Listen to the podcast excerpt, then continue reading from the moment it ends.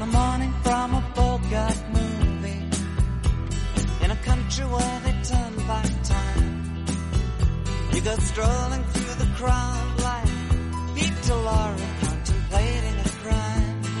Es la mañana. Es radio.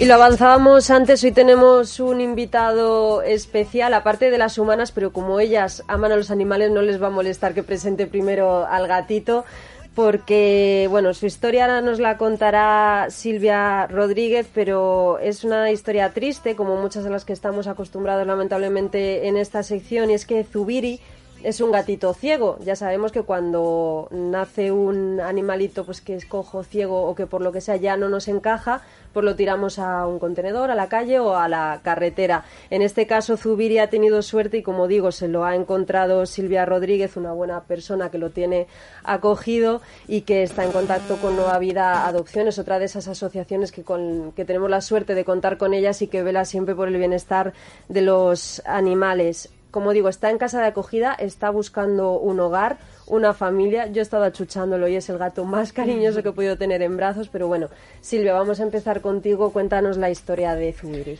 Sí, pues eh, yo soy voluntaria de la Cruz Roja, aparte de ser voluntaria de Nueva Vida, y en una de las salidas que hacemos para mm, dar de comer a gente que está en una situación desfavorecida, pues me encontré al gatito en la calle. Tenía un mesecito, eh, completamente desnutrido y ciego, con los ojitos muy malitos como Zubiri hay mil animales, se tiene muchas veces la creencia de que los gatos son de la calle y la realidad es que ni los gatos ni las personas sobreviven en la calle en estas condiciones, Bueno, ¿no? Entonces, en las carreteras hay muchísimos gatos atropellados. Sí, muchísimos animales mueren y la gente cree que bueno que por ayudar a un animal dejas de ayudar tal vez a las personas, pero la realidad es que esos animales están en la calle muchas veces por culpa de, de las personas, ¿no? Lo importante yo creo que es ayudar, ser voluntario de, de la manera que sea. Sí, que no está reñido, además puedes ayudar tanto a personas como a animales. Exactamente. Entonces yo gracias a bueno pues colaborar con la Cruz Roja pues le he salvado la vida, pero como él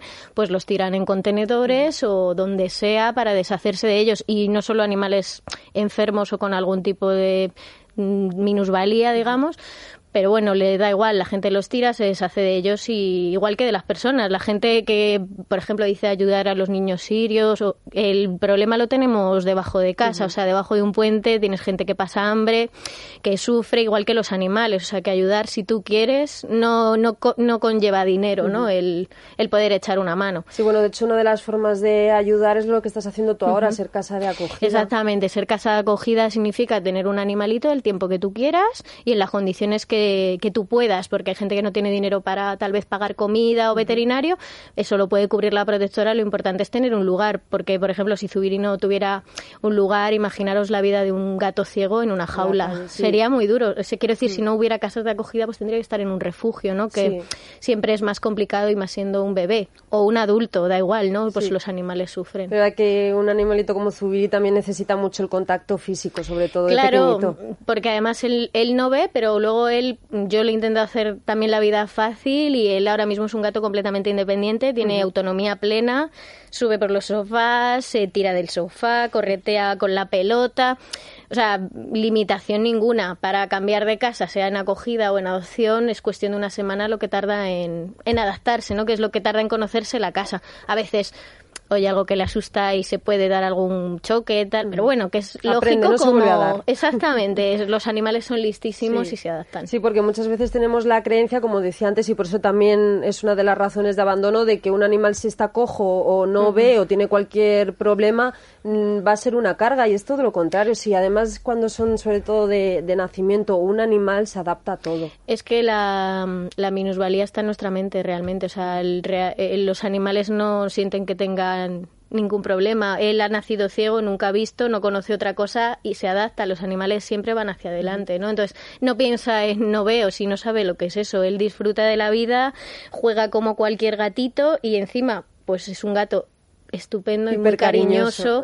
y cualquier persona que lo conozca se va a enamorar de él porque es especial. Sí, bueno, hay muchos prejuicios en torno a los mm. gatos. Es verdad que yo, por ejemplo, soy más de perros. Bueno, no es que sea más de perros, soy de cualquier mm. animal, pero es verdad que he vivido siempre con perros. Entonces tenemos un poco ese desconocimiento hacia los gatos, esas creencias de que son malos, de que arañan, de que son mm. muy egoístas. Pero vamos, a la vista salta de que en este caso no queda otra que quererle. sí, eh, además es que es muy, muy cariñoso y además él vive con dos perros, o sea que si alguien tuviera interés, él está acostumbrado a vivir con perros, o sea, que él no va a tener Luego pondremos también alguna fotografía en Twitter. Alguien que nos esté escuchando ahora, que diga, oye, pues yo quiero un gatito como Zubiri, ¿cómo se puede poner en contacto? Eh, la protectora se llama Nueva Vida Adopciones. Ahí normalmente viene un correo electrónico, un teléfono de contacto. Si quieres ser acogida, te viene un enlace directo para que rellenes una ficha y se te busque un animal que se, adecua, se adecue a tus circunstancias, digamos, ¿no? Porque hay gente que no puede tener un cachorro porque requiere más atenciones, pero un perro más adulto o un gato adulto sí. Entonces, bueno, digamos que cualquier ayuda, aunque se crea a la gente que es pequeña o solo puede un mes porque estoy de vacaciones,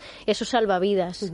Y un gatito o un perrito que acoges lo sacas de la calle, ¿no? Y eso cambia completamente la vida de ese animal. Pues a ver si nos van llamando, ya nos iréis contando. Y Andrea, a ti, bueno, ya te conocemos, hayas estado más veces en el programa y vas a volver a estar para ir presentándonos más animalitos que, que buscan un refugio, una familia o una casa de, acogida o para ayudaros a vosotros en la asociación. Pero hoy queríamos tratar en particular unos pasos, unas claves que tenemos que dar si nos encontramos, por ejemplo, en la carretera mientras vamos conduciendo un perrito o un gatito abandonado. Es verdad que te lo encuentras y no sabes muy bien qué hacer. Efectivamente, y ahora estamos en la época donde también se vuelve a repetir muchísimo más abandono, aunque ocurre a lo largo de todo el año el verano es una época donde mucha gente, desgraciadamente, no quiere llevarse sus mascotas y se deshace de ellas.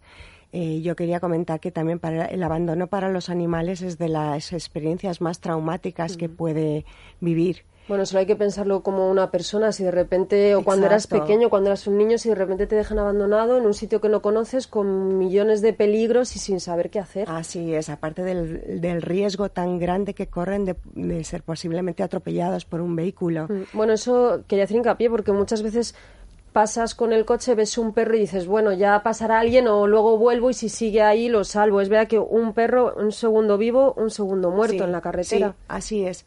Así es. Y es eh, un deber moral, yo creo que para toda persona que se pueda encontrar un animal, por Dios que lo rescate. Es un ser sintiente como cualquiera de nosotros y tiene los mismos sentimientos y lo primero que tiene es pavor. Está totalmente desolado, eh, no, no, no, no, sabe qué es lo que le está pasando, entonces hay que, por favor, auxiliarlo. Y también comentar que abandonar una mascota es delito. Sí, sí, eso por supuesto. Es un delito. Hay muchísimas soluciones. Si alguien no puede tener una mascota, hay mil soluciones. Es mejor llevároslo a vosotros. Sí. Aunque sea teniendo que dar la cara, que es el problema que abandonar no es humano. Entonces, bueno, aunque sea dando la cara o mandando a alguien, pero que os lo lleven a vosotros antes que tirarlo en la calle. Desde luego. Lo que pasa es que también hay que entender bien el concepto de abandono. El concepto de abandono es para el animal. Es decir, ser abandonado en la carretera o ser abandonado en una protectora, mm. él siente abandono. De repente pierdes a tu familia. Totalmente. Y no sabes cómo aullan los perros. Es, mm. es, es, es, de verdad, te ponen la piel de gallina. Mm. ¿Y qué hacemos, Andrea, si por ejemplo eso, nos encontramos en un contenedor, en la carretera, en una calle, un, perrito abandonado, lo recogemos, bueno, llamamos quizá a lo mejor el, perro del propio miedo que tiene sea agresivo o huya. Sí. Entonces a lo mejor tenemos que llamar quizá a la policía, al Seprona, claro. llamaros a vosotros. Así es. Lo primero que hay que pensar es que si nos encontramos un animal, no necesariamente está abandonado.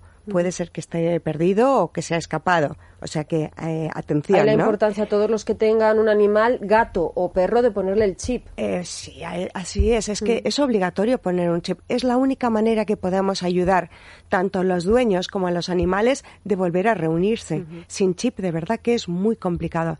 Es muy barato. Por 15 euros le pones un chip y soluciona tantos posibles problemas. Un perro que huye por un petardo, porque oye un ruido de repente, eh, entra en pánico y cogerlo ya es difícil. Pero ¿qué podemos hacer? Lo primero que tenemos que mirar es observar bien al animal y ver si tiene un aspecto sano y no muestra una actitud agresiva. Si ese es el caso, tenemos que aproximarnos al animal lo más posible, de forma suave, de forma lenta, agacharnos si es posible, porque el perro seguramente tenga miedo. Luego, si tenemos algo de comida, es echarle un poquitito de comida, no directamente a él, sino en nuestro entorno, para que asocie que tenemos una buena intención de ayudarle.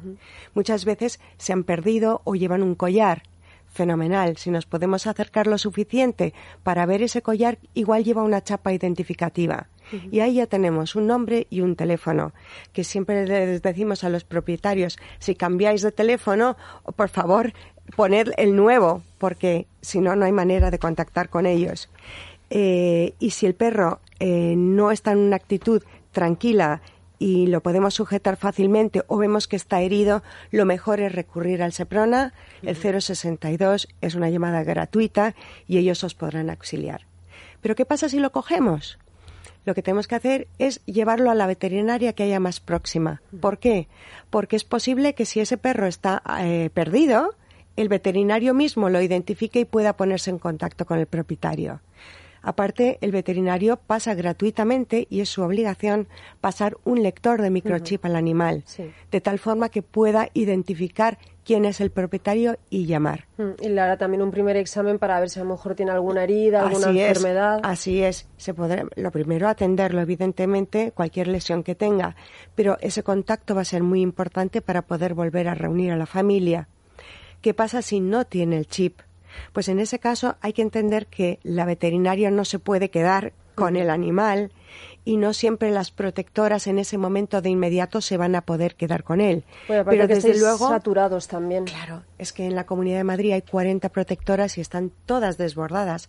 Date cuenta que no recibimos ningún tipo de ayuda oficial, ninguna subvención, es decir, se vive de la ayuda que prestan socios, amigos, padrinos, algún evento que organicemos, alguna jornada corporativa para recaudar para poder financiar los gastos. Entonces, si no no tiene microchip, lo mejor es que te lo lleves a tu casa, por lo menos estarás seguro y desde ahí podrás empezar a darle difusión, podrás hacer carteles, podrás ya en internet ahí se puede publicar también eh, anuncios con foto de, del animal, los carteles en la zona más próxima donde te lo hayas encontrado. Hay muchas formas de hacerlo, pero desde luego a la veterinaria pídele cuál es la protectora que hay más claro, próxima. Ellos tienen toda la información para ayudarnos también. Y no las perreras. Hmm. Como sabemos, y por si algún oyente no lo sabe, hay una diferencia sustancial entre lo que es una protectora que protege, y es una asociación sin ánimo de lucro, y una perrera, que es una, un organismo donde se llevan a los perros que están perdidos, pero si nadie los reclama, al cabo de unos días se sacrifica el animal. En una protectora no os va a pasar nunca.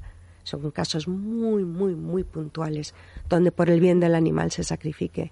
Entonces, no os preocupéis, si no os acordáis de estas pautas, meteros en Internet. Hay un montón de ayudas para que podáis eh, informaros sobre cómo ayudar. Pues muy importante, recoger al, al animal, poniendo siempre. si es una carretera, por supuesto, nuestra seguridad y la de los que puedan venir en la carretera por delante, una vez que lo sabemos, recoger a ese animal y, bueno, pues eh, llamar, por ejemplo, a Nueva Vida y todas esas personas que estén pensando en comprar un perro que no lo compren, siempre mm. lanzamos ese mensaje, estáis saturados, como decimos, hay muchísimos perros para adoptar, así que mejor que se pongan en contacto con vosotros o, como decíamos antes con Silvia, si lo que quieren es un gatito de lo más mm. cariñoso.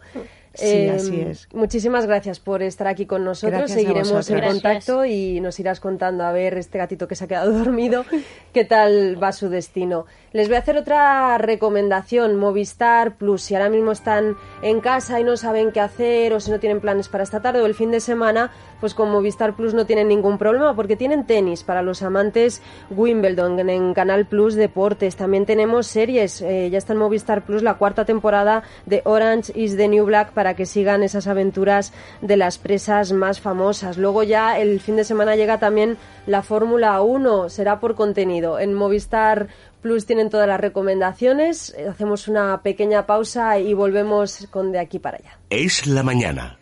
Es radio.